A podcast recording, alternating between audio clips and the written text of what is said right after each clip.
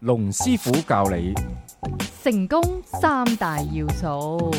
天賦、知識、技能，做人最緊要有品，只看事實，理性談情，好運就這麼簡單。認清黑心男等價交換， ，lap L A P 技巧，一個講感情技巧、人生方向嘅節目《情到濃時》。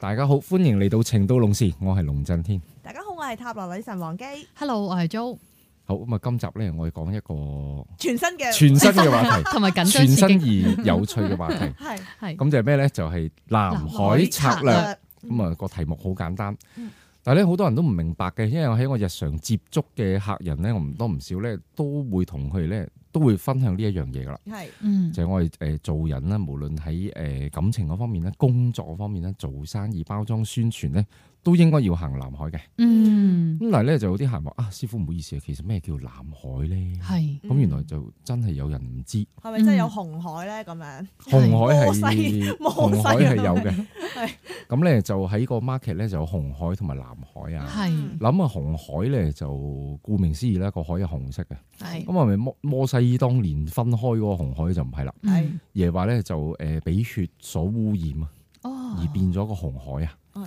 咁誒有最典故咁樣，係喎係啦，咁啊最常見嘅例子係咩咧？就係誒呃電信商減價，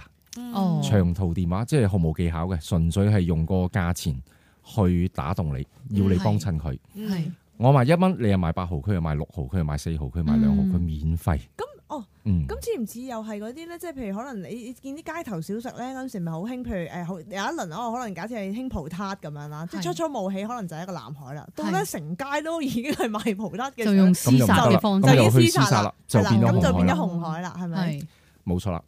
咁咧就紅海一個係一個唔健康嘅現象嚟嘅。咁、嗯我成日都係咁樣講噶啦。咁你誒做到拉尾咧，誒誒送十送十蚊俾你去用嘅，嗯嗯你買一件是一件，你賣得幾耐咧？嗯，嗯其實係冇意思噶。係咁所以即係人生嘅誒觀點咧，應該就係要向南海嗰邊諗。樣咁其實似似嗯有啲似以前誒讀書讀 econ 嗰啲喎，即係當嗰個誒 marginal supply， cost 唔係物當競當嗰個物極必反啊 supply。係供當個求平衡 supply 多過嗰個 demand 好多嘅時候，咁所以變相你 supply 多過 demand 好多嘅時候，咁你咪會成供個過市於場求係咯，係個啊， market 都泛濫咁你晒啦睇翻都做咧就唔到咯，所以啱嘅，因為你睇翻嗰個誒歷史咧，嗯咁其實成功嘅咧，全部都係行一啲南海嘅策略。係嗯好啦，咁啊講咗咁耐，咁啊南海策略咩咧？南海嘅策略咧，其實就係你去一個咧以前冇人去過嘅地方，哦嗯係譬如咩咧？最常見嘅例子，Apple、係 Steve Jobs 就係行南海，嗯佢發明每一件新嘅產品。嗱，佢啲嘢又唔係好特別嘅喎。係嗯 iPhone 前係咪冇電話咧？唔係，發嗯佢冇發明過電話嘅喎，嗯佢只係 reinvent 個電話。係係哇！一出到嚟大賣。係咁啊，當年咧就誒 Mac 機啦，一代一代咁樣一路出嘅時候咧，亦都有好多唔同嘅誒、呃、產品。嗯咁啊、另外 iPad 啦，嗯都係一個南海嚟嘅。你係你咁樣講我就諗起 iPhone 咯。話說我有一次真係搭地鐵嘅時候，嗯我突然間都有 pop 咗呢個念頭就係啊 Steve Jobs 真係改變咗世界，即係每個佢人都真係係改變揸世住界。嗰個電話喺度撳嘅時候，你呢一幕係以前你從來唔會有而 iPhone 係啊，iPhone 之前係冇呢一樣嘢噶嘛。嗯係我哋嗰陣時仲停留喺個 Nokia N 七十三嗰個年代哇係咧。係啊，好中意用 Nokia 嗰陣時。我哋打我哋打 message 嘅時候，我哋仲係撳嗰啲一二三四咧。譬嗯如我哋撳個 B 咧，我要撳個一個撳掣幾次撳咪兩兩下。係係啊係啦係我仲記得新加坡有誒、呃打 SMS 誒嗰啲 message 咧鬥快嘅，有人係可以一分鐘打到九十六個英文 字，嗱唔係字母喎，英文字，哇！我真係唔知佢點 打，真中意呢個比賽，係好犀利。嗰嗰陣時唔知聽過客人有講喎，新加坡有呢啲比賽 Q 就大家就就鬥快鬥打快。呢個 message 嗱咁啊，呢啲改變係世好多好界多年前喎呢啦。個係咯，咁啊，跟住再誒 iPad 之後又出 MacBook Air 啦，嗰陣時都係一個即係好震撼。係嗱，所以咧就我哋都係要咁樣諗，咁咧就係每件事或者誒唔同嘅時間咧，我哋咧就要係去誒行一個誒南海，係行一啲咧人哋諗唔到嘅嘢。係嗱，咁啊最通常嘅諗法係點樣咧？就係、其實咧你就係退下一步，你睇翻誒成個局勢，嗯呢個咧又去到咧，我誒之前都有分享過咧，就係一定要用個腦袋去思 考嘅。嗯大部分人唔用腦袋思考咧，就照跟。咁 腦啊，袋思考。你嗌乜我嗌乜，咁啊去到面磚啊，咁啊你你又要魚蛋魚餃豬皮，我又魚蛋魚餃豬皮，咁啊死跟啊。嗯咁啊平時咧食嘢咧就 O K 嘅，啊係你諗唔到，咁你跟人 哋 O K，梗係啦，你 但係佢自己啊 嘅工作嘅方向咧，嗯就有必要要誒、呃真係要審視一下。嚇嗯咁好多年前咧，嗰陣時、呃、譬如興誒、呃芝士蛋糕，嗯嗱咁呢個當其時咪南海咯。嗯但係誒係咪可以持久咧？未必嘅喎。南海你過咗一段時間咧，又變咗紅海啦。唔係通常佢就會有大變師味殺㗎啦啦。嗱，通常咧就先出芝士蛋糕原味先，咁咁之後咧又到加其他跟住有種朱古力味芝，士蛋糕，跟住士多啤梨就變晒越出越多啦，跟住越出越多減係價啦啦即係。其實你要喺喺呢個市場或者呢個世界 survive，其實係要不停咁樣喺度，又啱喎。退價簡單啲講就真係嗯不停要諗啲新其實新嘢啦。係啦即係其實嗯當人哋賣晒誒芝士蛋糕好紅嘅時候，咁你咪應該諗下其他咯，你唔好買再買芝士或蛋者糕 make 啦。你要 make sure 你做嘅嘢係人哋 copy 唔到咯。係啊啊，都係。你 copy 唔到，咁你就真係即係短期內你 copy 唔呢到樣嘢好緊係要咯，就係嗯係咯你做一啲嘢咧，人哋想照做都都做唔到嘅。因為你自己噶嘛，真係啦，又或者人哋係唔可以做嘅嗱，嗯譬如咩咧？譬如你攞咗個專利，嗯嗯，咁人哋咪唔可以做咯。係。係係啦，咁所以咧就誒諗諗嘢方向咯，即係諗一啲呃誒比較特別啲嘅，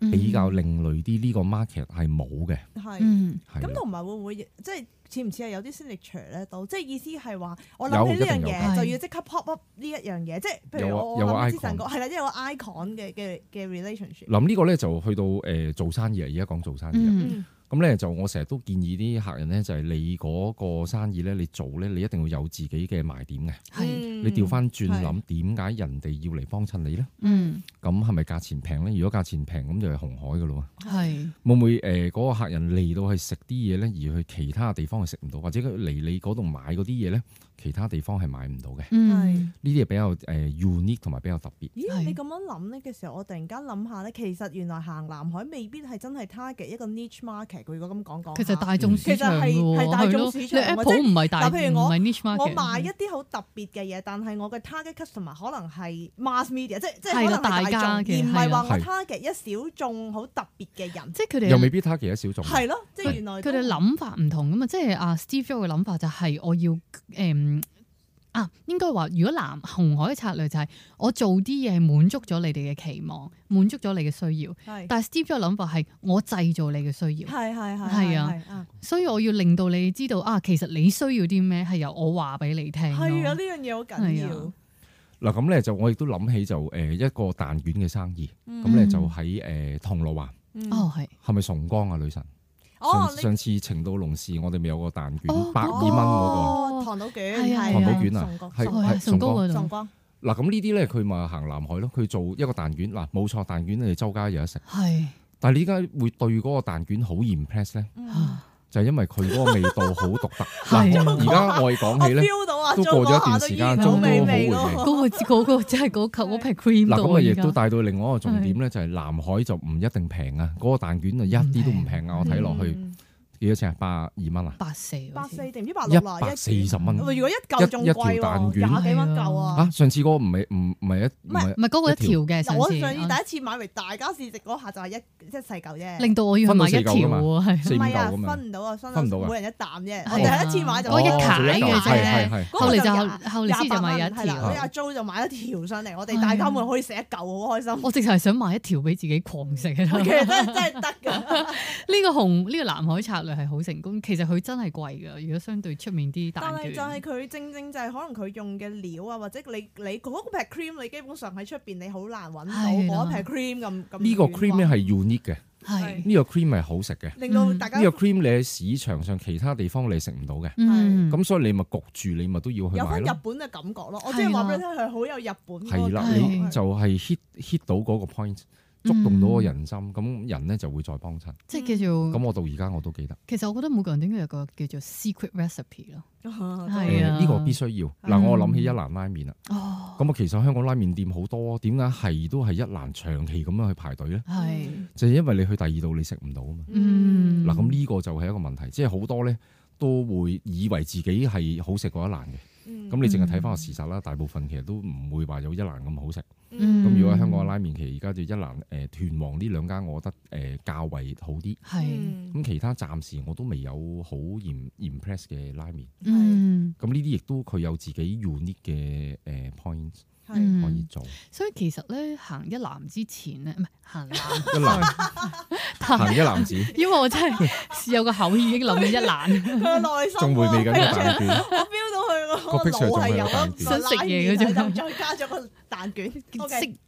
我想講就係行南海之前，其實都係咪應該要真係行，好似師傅咁行後一步去諗，其實我可以做到啲咩，而喺嗰樣嘢上面，我係要做到最 top 咯，係咪可以誒咁係講？某程度上都啱。係咯，你要做嗰樣嘢冇人做過，而你做嗰樣嘢咧係要喺市面上嘅一哥，而嗯出邊嘅人係模仿唔到。即係嗰陣時咧，我記得睇嘅 Steve Jobs 咁自傳咧，佢講過話，其實咧喺 Apple 真係第一次出嚟之前咧，喺兩年前已經已經有 Apple 噶啦，即係已經有呢個手機噶啦。但係佢係時時都唔肯推出嚟，係因為佢覺得嗰樣嘢仲未夠完美咯。嗯，嗯即係佢又其實我嗰陣時已經推得出嚟噶啦，即係好似零六年我已經可以推得出嚟，但係我決定唔推住咯，因為佢係覺得佢係要完美嘅，佢連嗰塊玻璃佢都覺得係一定要係最完美，佢先至會推出嚟。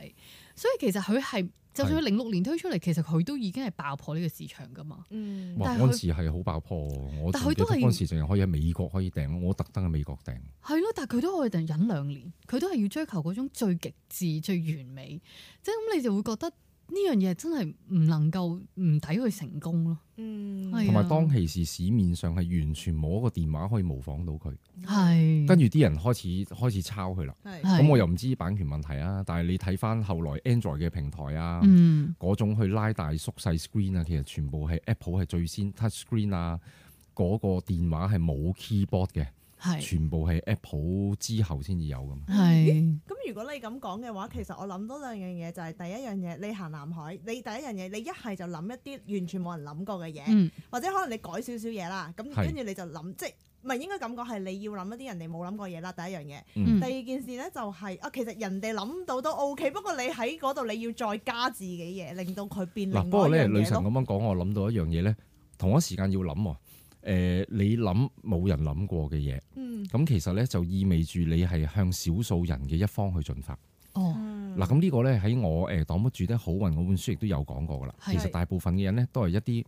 又唔係好有錢，又唔係好窮，平均嘅人，係大部分都係。嗯係咁咧有少有極少部分咧係極成功嘅人，係係極少部分係極失敗嘅人。係係嗱，咁啊極成功嘅人同極失敗嘅人咧就係少數人嘅一方啦。嗯，所以以如果你有勇氣踏出你嘅第一步，行去少數人嘅一方，嗯你有可能你會極成功，但係同一時間你亦都有可能會極失敗。係嗯所以喺之前呢，你一定要誒、呃自己諗，誒、好審視係嗯客觀咁樣去審視自己嘅情況。係嗯嗱、冇人做過，係咪嗰樣嘢真係冇得做呢？係有係有可能嘅，嗯哦係係啦。所以咧，之前喺度諗清楚。嗱，如果你覺得有得做，點解會有得做？一定要有嗯啲 unique 嘅 points 咧去說服其自己。實好似成個嗯 marketing plan 要去好配合哦咁樣，又其實講去成個都去去係 marketing 嚟你嘅。賣乜嘢啦，跟住你點樣宣傳啦，你喺邊度賣啦，即係好多嘢係你點樣打到你嘅 target customer 啦。嗯其實係都啦係好，除咗冒險精神之外，都要有個好審視度，即係好審慎嘅態度。就係嗰啲係咪行浪頭？我永遠都想做浪頭啊嗰啲，即係呢呢啲位嗯南海就似係做但係又浪頭啊嘛咁，。槍打出頭鳥。係係嗯如果你係喺個浪頭嗰度咧，有機會你會飆上，但係同一時間亦都有機會咧，好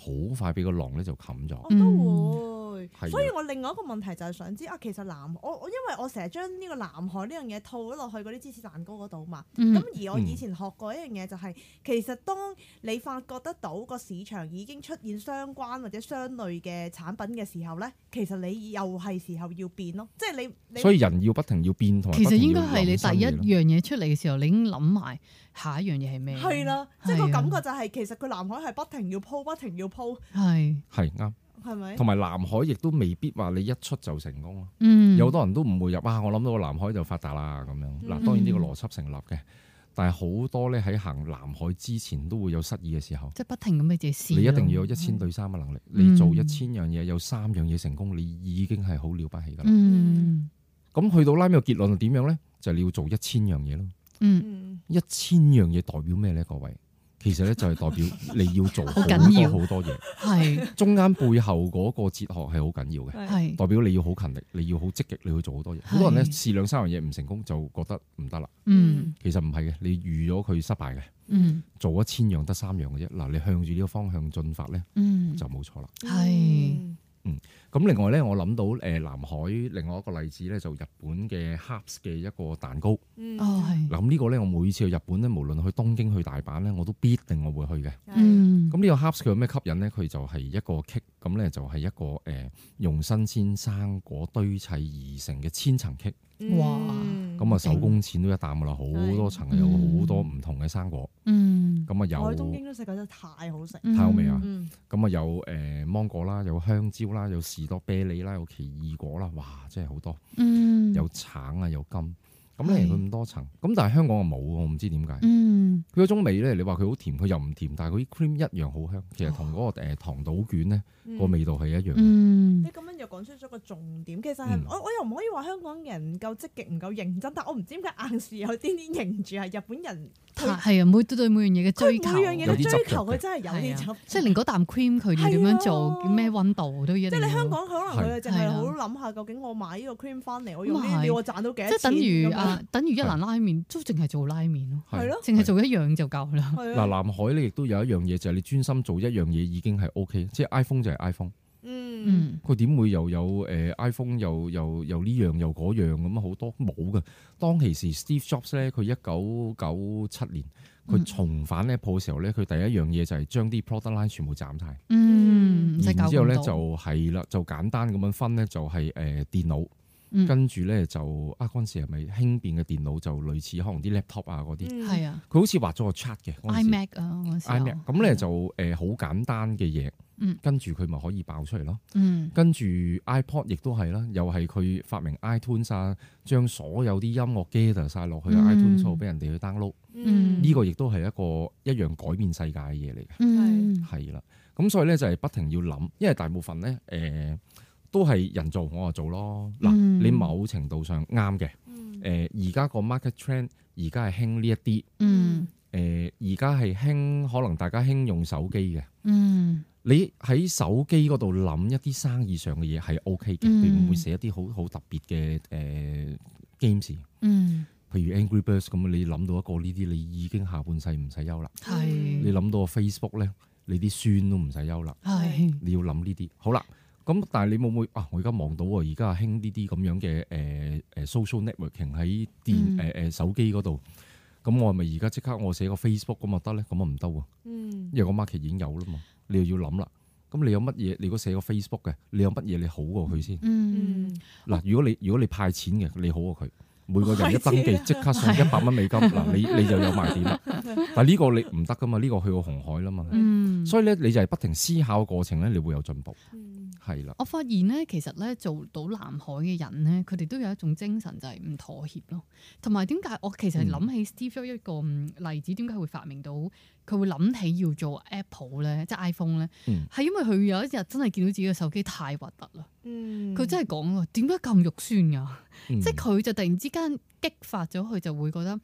我唔可以要用呢個電話一世咯，嗯，所以佢就真係揾咗人開始去籌籌謀去做電話咯。嗯因為其實佢從來都冇掂電話呢範噶嘛，冇嘅，一路都冇嘅。係一路都唔係做噶嘛，啲人好期待嘅，每年都，但係都冇公佈。係啊冇諗過係做電話噶嘛，真係係啦，係咯，因為佢其實真係唔嗯，因為佢太執着於美學啊，係佢對美嗰種追求係已經去到一個好執着嘅地步，就係佢呢個電話太肉酸，佢唔能夠用咯。嗯係而然之後佢真係可以有行動力，將佢呢個諗法變成一個事實咯。係嗯，但係都 relate 嘅喎，即係而家即係佢佢因為佢做開電腦咁，佢做電話其實都兩樣嘢有啲 relate 咯。係啦，感覺即係點樣將電話又可以變成電腦咁樣一齊用啊嘛，係即係可以上網啊。因為我樣咁樣講，我突然間諗起，我唔知點解會諗起一啲人，佢本身假設係做飲食業咁，其實佢完全都唔係飲食業嗰行，嗯但係佢見到飲食業好似有得做，呢啲嗯咪跟風咯，咪死跟咯。跟住佢入到去先至發覺原來完全唔係呢一回事。我唔記得睇過一篇類似訪問咁，就講嗰個人賣豆漿，佢就將自己個老本都蝕晒咯，即哎係呀到好係好可憐，即係到拉尾，因為佢香都。港嘅人嚟㗎。香港嚟㗎，係佢就講後尾佢點樣樣，好彩有人唔知點樣幫佢，就將間公司又再即係再可以運營運翻咯。嗯因為佢入到嗯去，原來發覺柱又唔係佢嘅人啦，跟住啲即係又冇 supply 啊，突然間連豆漿都冇得賣啊咁。 其實佢係咪佢賣即係豆佢開漿鋪之即係前，冇人開鋪之前係咪應該做一下呢一行先呢？我個感覺上就係應覺該得要嘅。我嗰陣時有客咧，佢做 coffee shop，嗯佢誒係開之前咧，佢就係去唔同嘅誒連鎖嘅咖啡店，係係咯每，度咧就做一個月，係啊咁咧咯就去睇下人哋點樣去營運嗰啲誒來貨，佢點樣去沖咖啡，係啊佢自己要落手落腳嗯要試過。係咯，嗱，你可唔可以講到啊？你而家你要用幾耐沖一杯咖啡啊？嗯三十秒、一分鐘、四十秒，你冇做過你係唔知嘅。嗯，部機你你又要倒渣嘅喎，嗱係我而家我換咗部新嘅咖啡機，我知啊，我十杯到我要要換啦，嗯你換又要時間嘅喎，咁如果係排晒隊 lunch time 點咧？嗱咁啊又要加部咖啡機，嗯呢啲你一定要身體力行，你要做過你先會知道。嗯係，嗯即係你感受到同埋你你嗰下，如果尤其是你飲食業咧，突然間個廚師走咗啦，你又真係俾佢嗯一鑊就俾佢翹翹㗎啦起喎晒係啦，啦啊你你間嘢又啲鋪租又要照俾嘅喎，但係你又唔係嗰行喎，即 係你起碼即係個檔你冇人翻都好啊，你起碼你去翻你係啊自己都搞得掂啊嘛，係你咯你唔使受制。即係如果你零知識而去做呢樣嘢，而開始抌咁大嘅成本落去，除非你背後嗰個資金真係好充足咯。嗯，或者又係啊真係當一個投資咯，即係其係啦實你係要請一大班人好 skillful 嘅人，而嗰班人又聽你支笛，又覺得好 buy 你，嗯咁其實咁中你就間好可難以有得嘅。做如果你咯冇嗰方面嘅經驗，你叫你叫叫佢做嘢，你都唔知點叫啊！其實都係啊，係唉啊其實我就唔係幾熟嘅， 不過你哋自己試下啦。但係唔係啊你咁通常樣啊，呢啲做一個咧哦老細我，但係好多老細係咁樣嘅喎。啊唔係啊，想講仲有一集仲衰啊，佢係啊覺得應該要咁做，佢就將一啲佢覺得應該嘅嘢就擺落去但嗰係其啲人實度又，但係完錯晒全唔咯 work，因為你唔係做開嗰行啊嘛，係咪係嗯，咁啊，誒、現實生活都好多呢啲情況，即係尤其係誒、做飲食咧，更加你要諗你自己嗰個賣點喺邊度。係因為咁多啊嘛。咁我諗起起咧就誒、米芝蓮嗰本書嚇，咁啊、嗯每年都會出一次，咁啊嗯我都會有時我都會書局咧，我都會攞嚟立下，我都會睇下嘅。嗯，嗱、其中有一句就係誒 for 嗰啲三星嘅餐廳，係咁咧就係、誒值得誒專程繞道前往嘅餐廳，嗯專程繞到前，你要，諗啦。如果你要做，你要做到米芝蓮嘅三星，嗯嗯，你點樣去令人哋值得專程繞到前往你嘅餐老廳？遠都嚟，嗱，咁啊表面好似好簡單，嗯，實際上咧，我諗你出去問啲老細咧，佢哋大部分都諗唔到，嗯又夾硬講一句誒、呃因為好食 咯，咁咁咁呢啲其實唔係答案嚟㗎嘛。係，係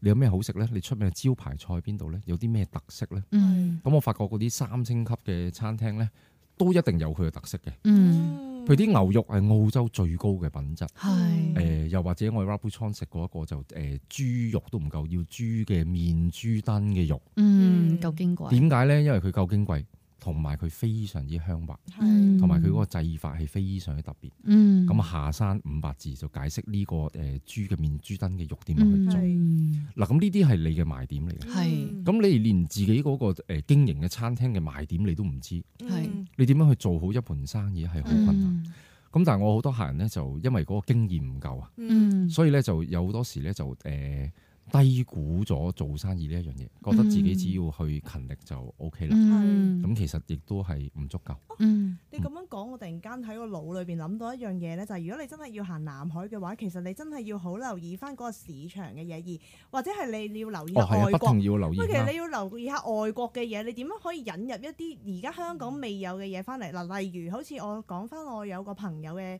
故事咧，就係佢佢原本就佢係佢係馬來西亞人嚟嘅，嗯咁佢嚟咗香港，咁啊過咗幾年香港嘅生活咧，於是佢翻翻馬來西亞，嗯咁佢原本咧就做美甲嘅，即嗯係做佢識得做美甲呢樣嘢。嗯但佢翻嚟到香港之後，發覺香港咧好多直節目，即係而家興直啊節目噶嘛。係而當佢翻返馬來西亞嘅時候咧，佢就發覺哦，原來馬來西亞暫時都冇乜人好興係即係做甲就已經好多啦。係係啊咁佢但係直接冇佢就發咁覺直接毛嘅技師原來喺馬來西亞都未興或者未有，係於是佢就會 plan 啊，其實我應該要將呢樣嗯嘢引入去馬來西亞。咁、嗯其實香港都一樣，即係你我諗你做邊行？假設你做化妝師，因為好多人做化妝師噶嘛，依家嗯嗯咁嗯啊，究竟當然我諗最緊要都係你要化得嗰個人好靚啦。嗯係咁除咗之外，啊會唔會有啲技術係啊？好似我記得留意過有一間係做誒婚紗嘅，咁嗯，佢係專係做日系婚紗，即係哦，佢有一哦啲哦，係賣有點。有啲賣點，係有啲令 selling 到人 point，哋會誒誒、呃會去揾佢，又或者係嗯有啲人會做 vintage 嘅，即係啊，起碼佢佢係真係專攻一啲古有典我我都有見過，我都嗯客都有有做緊呢啲。係啦，嗯我有個客都係，咁所以誒、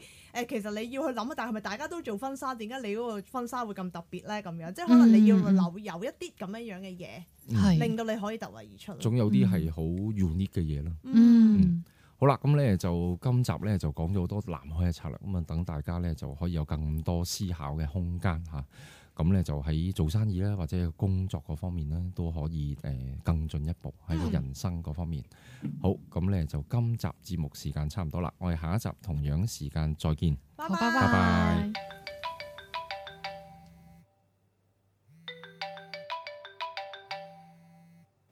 喂喂，點啊？ 係啊，個節目做完噶啦。哦，你想揾龍師傅睇一生運程啊？揾佢好簡單啫。請你記低以下所需號碼八二零四零一零二，又或者 email 去 info at masters dot com dot hk。留意個 masters 係有 s 㗎。咦，女神，咁如果大家想揾你，咁又點啊？如果想揾我睇塔羅嘅話，你可以打八一零零二二二九，又或者 email 去 wang z dot tarot at yahoo dot com dot hk。wang z 係 w a n g j i dot t a r o t at yahoo dot com dot hk。好，希望可以好快見到你啦。下一集情到濃時再見。